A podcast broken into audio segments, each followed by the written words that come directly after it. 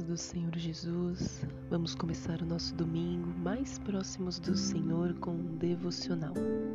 Aqui é Ana Carolina do Concordas de Amor e a palavra de hoje está em Salmos, capítulo 2, versículos 10, 11 e 12, que falam assim: Portanto, reis, sejam prudentes, aceitem a advertência, governantes da terra Sirvam ao Senhor com temor, alegrem-se nele com tremor. Sujeitem-se ao Filho para que ele não se ire e vocês não sejam destruídos de repente, pois sua ira se acende num instante. Felizes, porém, os que nele se refugiam. Esse é um salmo que Davi fala de Jesus.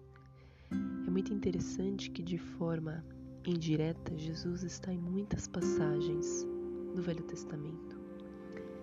E a gente percebe que Davi teve conhecimento e contato com Cristo de forma espiritual, não natural, como os apóstolos, as pessoas tiveram no Novo Testamento, mas teve.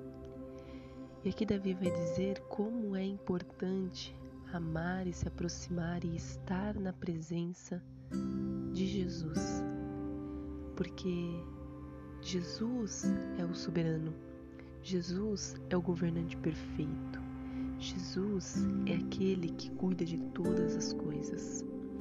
Por isso ele diz que o rei, que os governantes, que as pessoas de poder precisam se render a ele, precisam estar na presença dele.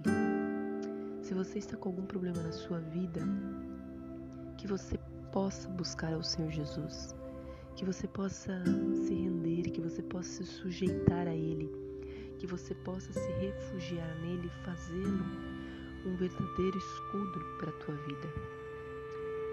Que você possa clamar e buscar todo o amparo que você precisa, porque nós somos os governantes da nossa própria vida e muitas vezes estamos em posição de governar algo ou alguém, mesmo que a gente não perceba seja um pai, seja um chefe, seja o que for.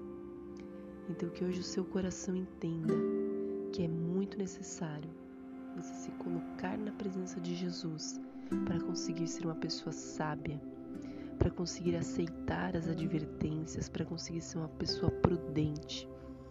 Sirva a Deus, alegre-se ao Senhor, sujeite-se ao Filho. Que Deus abençoe muito a sua vida que você tenha um domingo abençoado. Amém?